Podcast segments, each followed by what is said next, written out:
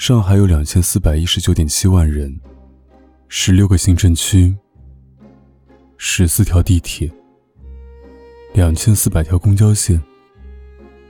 而在这一分钟，我与他相遇，因为他，我会记住这一分钟。我改变不了，因为已经过去了。我明天会再来。蕾蕾在和我讲这段话的时候，面泛花痴，深情流露。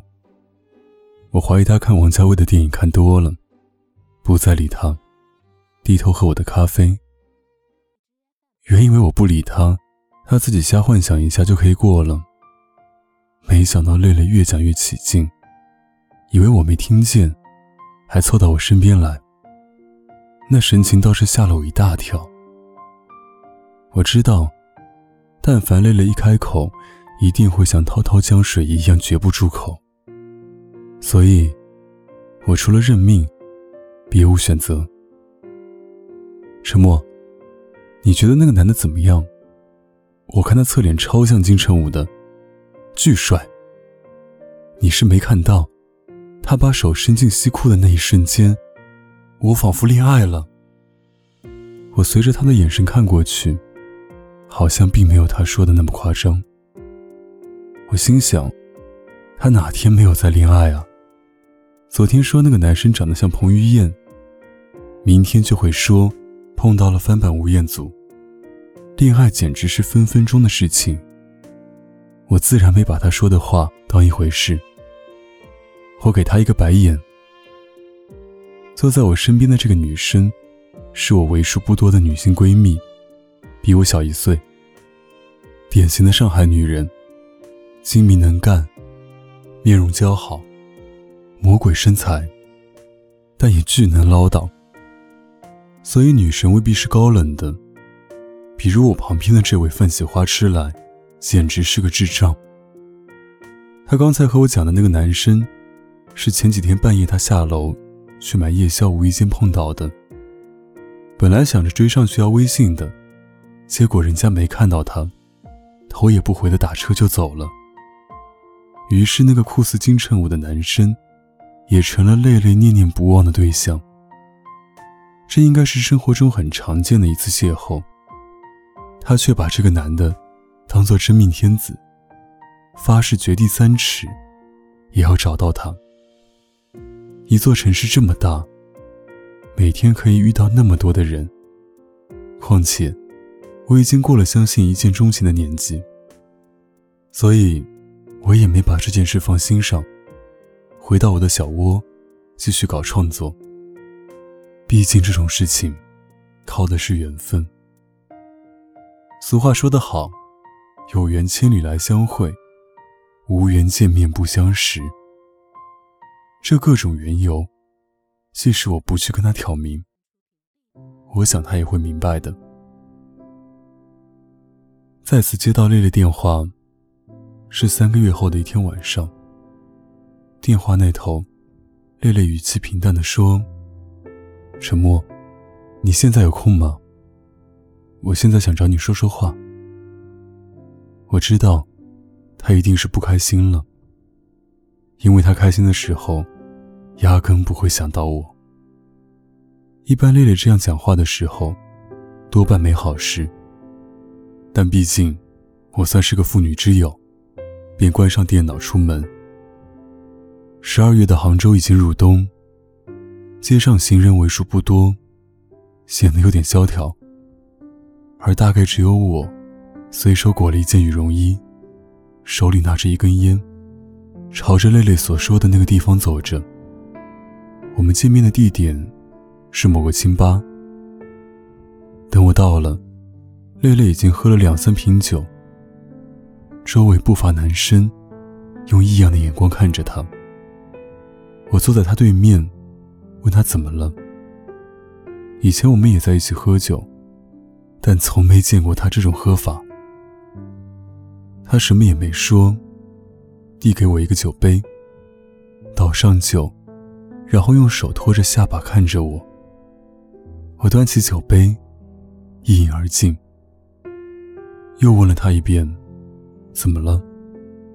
这种激情在他身上实属罕见。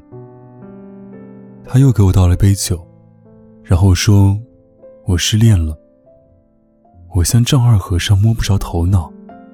你什么时候练过了？在我眼里，他可是一个万年单身狗。也就是说，他会说这个好看，那个好看，但真正在一起，却鲜有发生。更何况以我们的关系，他若是恋爱了，我怎么可能不知道？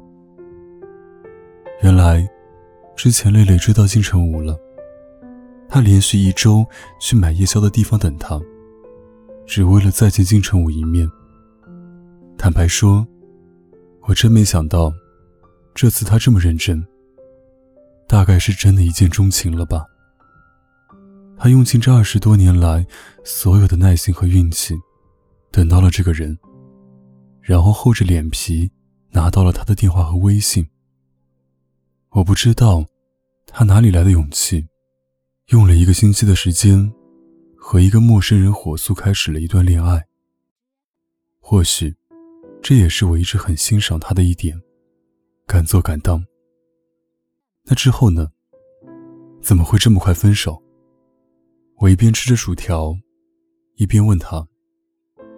两个月后，他跟我讲，他有女朋友。我嘴里还没吃完的薯条喷涌而出。什么？有女朋友算哪门子的在一起？我心想，这货不会是让渣男给骗了吧？我们交往了两个月，就像我前面跟你讲的，一切都是我主动，他也完全没有拒绝。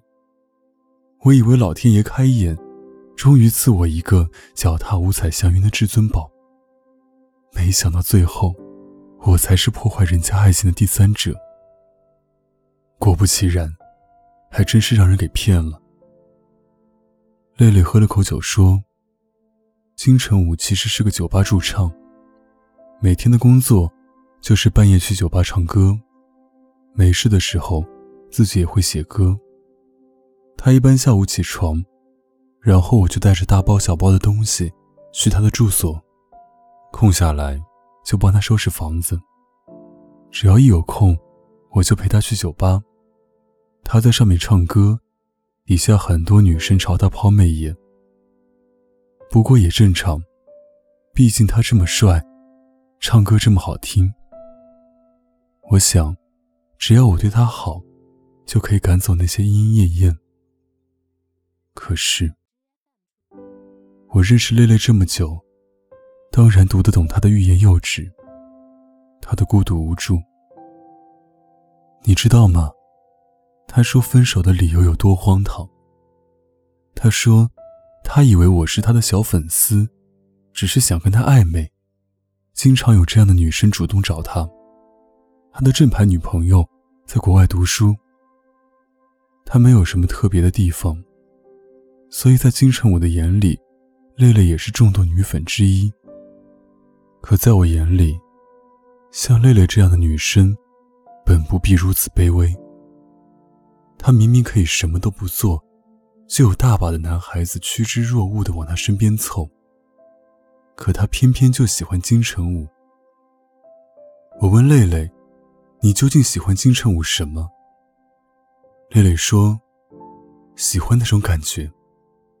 喜欢一个人从来不需要理由，有的人看上那么一眼，就是想要拥有。”所以当时就像飞蛾爱上火一样，才会那么奋不顾身。他说：“真正让他失望的是，金城武真的会带别的女孩回家。原本他以为只是他的玩笑话。像往常一样，蕾蕾拿着生鲜水果，去金城武的住所。在推开门的那一刹那，春光外泄。金城武跟另一个女生。”躺在床上，那两个人也丝毫没有因为蕾蕾的出现而觉得奇怪，只是隐隐约约听到那个女生问道：“那人是谁？”别管他。蕾蕾那个时候完全憋不住了，在他眼里，自己不过就是伴侣之一。也是那个时候，蕾蕾才明白，不是所有的人都能够被真心打动。金城武对自己，居然能冷漠到看都不看一眼的地步。从那以后，蕾蕾主动跟金城武断了关系。金城武偶尔寂寞的时候，也会找蕾蕾。不过，蕾蕾自从那次之后，心碎成饺子馅，对金城武少了当初的英勇无畏。只要有关金城武，蕾蕾都会假装视而不见。只是，有的时候会想起，翻江倒海。比如像今天这样。听到这里，我已经无法抑制体内的怒火。一半是因为那个渣男金城武，一半是因为蕾蕾，这个为了爱情不考虑后果的傻女孩。我去帮你找他，这种人不教训一下是不行了。我刚起身，就被蕾蕾一把给拽住了。你别去，蕾蕾似乎很着急，看得出来，她不想让他陷入麻烦。我很想去找金城武。但是蕾蕾说，希望能留给他最后一点尊严。他不想再做那个纠缠不清的人了。他说：“我要做的，就是陪着他就好。”那天晚上，他喝了很多酒。说实话，我也喝了不少。不过，看他情况不对，我没敢再多喝。我怕两个人都喝太多。估计是没有办法离开那里了。要走的时候，蕾蕾就像是一滩烂泥。我搀扶着她，打车回家。我将她扶在床上，站在床边看着她。一路上，她不知道喊了多少次金城武的名字。金城武，你为什么不爱我？金城武，你知道我有多喜欢你吗？你不要这样对我好不好？看着撕心裂肺的泪泪，我知道这种感觉有多痛。就是明知道那个人已经不属于你了，只有你自己知道。其实根本放不下。其实这个世上多半的感情都是如此。只要你喜欢的那个人不给你任何回应，或者给了你回应，但他心里没有你任何位置，那么痛苦的。便只有你一个。蕾蕾不是不知道，从前觉得蕾蕾是一个很洒脱的女孩子，面对分手也能很潇洒的说一句：“我去你大爷的。”可如今，遇到真正喜欢的人，也是这么脆弱无力，无计可施。我心疼这个女孩子，给她盖上被子。我坐在客厅沙发上，不知道该怎么帮助蕾蕾从这个漩涡里成功走出来。我点燃了一支烟，狠狠吸入，再徐徐吐出，烟雾弥漫，一个人沉浸其中，而窗外的世界依然在忙碌的转个不停。这个世上。大家都在为生活忙碌，也有人为梦想努力。当然，也不乏像蕾蕾这样的女生，为了爱情奋不顾身。其实，我是喜欢蕾蕾的。我不知道，她有一天是否会知道。那个时候的我，其实不够勇敢。准确的来说，是没有蕾蕾这么勇敢。他尚且敢表明自己的心迹，愿意为此搏上一搏，而我连开口跟蕾蕾表白的勇气都没有。但是，我永远不会说出喜欢她，因为比起亲口说出喜欢她，我更想以朋友的身份陪伴她一辈子。听说，他们后来又遇见了，还是在那家便利店门口，相同的位置，只是少了当初精心制造的偶然。这一次，不是蕾蕾故意去等他，而是单纯的偶遇。听说，那天的蕾蕾刚从一场商业晚宴上下来，脸上的妆容还没淡去。